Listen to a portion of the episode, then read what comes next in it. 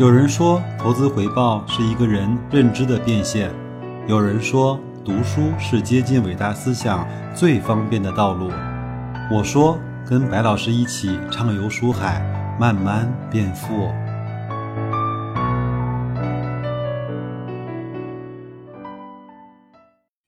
各位书友，大家好，我们今天进入一本新书的分享。这本书呢，其实。我们在节目中也多次提到过，就是闲来一做 S 化投资在今年出的一本新书，叫《慢慢变富》。大家听到了这个名字呢，我相信也就知道为什么我的题头用的是“慢慢变富”来结尾的。应该说，从我上雪球开始呢，就一直在看贤大的文章，他的为人，他的投资理念。他的文笔都深深地吸引了我。正好这本书呢，也是我一个最喜欢的投资家，一个作家杨天南给他做的序。这个真的就是珠联璧合啊！那所以呢，我们要花一点时间，把这本书慢慢的给大家来做一个小火慢炖式的分享。让我们一起随着闲来一做 S 化投资，他的投资理念、投资方法和估值，包括一些心态的培养，来去慢慢的构建一个自己在投资市场上。能够获得长赢的办法。我平时读书呢，喜欢先读目录，因为目录呢是整个一本书的骨架，是整个作者写这本书的思想逻辑。那我们先来看看这本书分为几个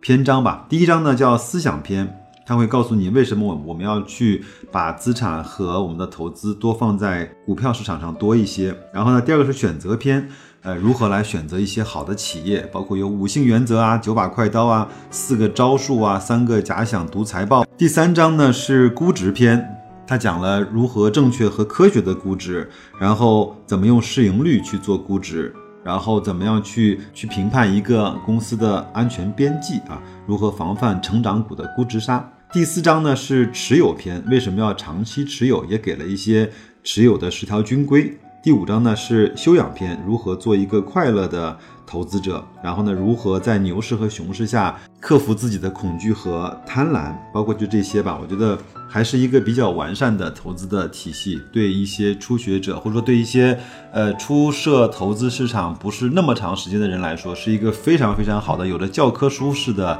作用的一本书。那我们今天呢，就先进入这本书的第一章，叫思想篇。为什么说股票呢是个人以及家庭最值得配置的金融资产？因为有一本非常非常有名的书，一直是放在白老师的办公室的案头啊，就叫西格尔教授写的《股市长线法宝》。那里面开篇就用了一张图，就是一八零二年到二零一二年二百一十年间各类资产的回报率。每每看到这张图，对我们来说都是一个极大的冲击和震撼。我们来看一下各项的金融资产的收益率呢？年复合收益率要扣除了通货膨胀之外，是如下的情况和结果：股票呢是百分之六点六的年化收益，是扣完通胀的哦；国债呢是百分之三点六，短期国债呢是百分之二点七，黄金是百分之零点七，而美元就是现金是负的百分之一点四。大家知道负的百分之一点四是意味着什么吗？就是两百一十年间，整个美元的购买力损失掉了百分之九十九点五左右，基本上它就全部被通胀吃掉了。那有人会说，那房产呢？房产我们后面再说，也有一个比较在里面。那还有人会说，我怎么没有感觉到呢？因为我我买股票怎么总是会亏损呢？因为第一个，你可能买的标的不是那么好，你可以去买一些更加永续生存的指数。第二个呢，可能你持有的年限实在是太短了。好，那我们先把这个思路把它说完。那美国的股市如此，其他国家的股市又怎么样呢？又有人做了一个很详尽的统统计啊，从一九零零年到二零一二年，全球十九个国家的股票、长期国债和短期国债做了分析。股票的真实的收益率呢，分布范围呢，从最低的意大利的百分之一点七的年化，到最高的澳大利亚和年南非的百分之七点二的年化。尽管呢，美国的股票的收益率谈不上出类拔萃，但是也是不错的了。那我们再来看一看我们最神奇的 A 股呢？中国的股市啊，从一九九零年建立以来，明年到了二零二零年就正式的三十年了啊。我们来看一看上证指数呢，从九零年的一百点开始，到了二零一八年的十二月二十八号的二千四百九十三点，二十八年上涨二十将近二十五倍吧。年复合收益率呢是百分之十二。况且呢，二零一八年的年底啊，上证指数的估值还是处于历史估值的底部区域，市盈率仅仅只有十点零六倍。还记得以前我说过吗？上证指数其实是有点失真的，为什么呢？主要两个原因，第一个是金融和石化两个板块的占比实在是太大了。第二个呢，历年的分红啊，它并没有随着指数去做调整。第三，不具有全面性的代表性。深圳的主板、中小板、创业板，包括一些很好的公司，五粮液、格力都没有，包括美的都没有放在上证指数这个体系里面来。其实，真正能够比较。客观的反映我们 A 股全貌，万德全 A 指数啊，一九九九年底呢是一千点，二零一八年底呢是三千二百四十五点，一九十九年累计上涨是百分之二百二十四，年复合收益率为百分之六点三六，看起来水平很一般，但是呢，我们来看看估值啊，九九年底呢，万德全 A 的指数的市盈率是五十倍，而二零一八年底的市盈率呢是十三倍，估值下降了百分之七十四。那么，如果我们换算过来，如果九九年的市盈率也是十三倍的话，即使是估值没有发生任何的提升和变化的情况下，那么万德全 A 指数的年复合收益率将会达到百分之十四点二二。所以，我们从这些数据可以看到，在中国，在 A 股，在我们认为可能最令人伤心欲绝的 A 股，它其实也是可以获得一个非常好的回报率的。那好吧，我们还是要提一下房产啊。我们先看一份报告啊，在二零一七年的中国家庭财富的调查报告中啊，显示我们中国的居民啊，房产是占整个家庭资产的近七成的比例，所以呢，房子呢可谓是老百姓的命根子。在我们的印象中呢，房地产市场在中国是一直在涨的，因为什么呢？因为我们整个房地产市场其实建立的也不算太久远，如果。按照一线北京和上海城市二零零四年到二零一七年的房价的年复合上涨呢是百分之十七，这个数据确实是非常非常惊人。但是这个数据的延延续期也只有短短的十三四年。那么如果从一九九零年开始算起，二十七年的时间又会怎么样呢？那这个数据就变成了百分之九，在北京、上海呢是百分之十三。可见时间周期一拉长啊，上证指数有可能它还是长跑冠军。但是我们如果站在当下的二零一九年展望未来，我不知道有多少人还会坚定的相信房产还会用百分之九或者是百分之十三的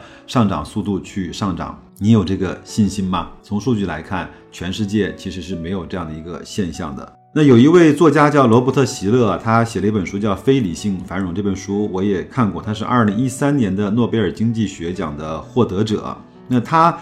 把一八九零年到二零一七年对应标普指数和房地产数据进行了一个比较。如果一八九零年一美元的房产，如今价值呢是五十二美元，一百二十多年来，房地产年复合的增长率其实只有收益率只有百分之三点一七。再考虑到百分之二点八左右的通胀，房地产呢，其实它只起到了一个保值的作用。同期呢，标普复合收益率呢为百分之九点三，年增速呢为房产的三倍。当年的一美元的标普，如今呢则变成了八万美元，升值约八万倍，是房产的一千五百五十二倍。所以不要说我们中国不一样，我们大 A 股不一样，在一个更长的时间维度来看，其实都一样。作者呢还举了一个特别有意思的案例啊，我们都知道，如果有一点点资历的股民啊，都知道中国呢有老八股，它是我们整个在中国股市建立之初啊，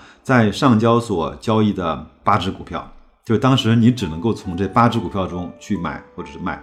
那是哪八只呢？盐中实业、真空电子、飞乐音响、爱时股份、深华电工、飞乐股份。豫园商城和浙江凤凰，那么经过了将近三十年的风风雨雨啊，他们这八只股票都怎么样了呢？如果我们从当时它上市之初就把这八只股票全部的买下来，会是一个什么样的收益结果呢？那我们看到这八只股票虽然它有可能名字已经通过并并购啊、重组啊已经变化，但是它全部取得了正向的回报。没有一家公司相对于上市的时候呢是亏损的，其中有三只股票上涨超一百倍。那其中盐中实业上涨一百二十一倍，飞乐音响上涨超过一百五十二倍，爱实股份上涨超过一百八十二倍。升华电工上涨八十九倍，表现都不错。那真空电子和豫园商城也上涨呢，则少于十倍。那刚才我们说了，如果它在上市之初我们就把它给买下来，会是一个什么样的回报呢？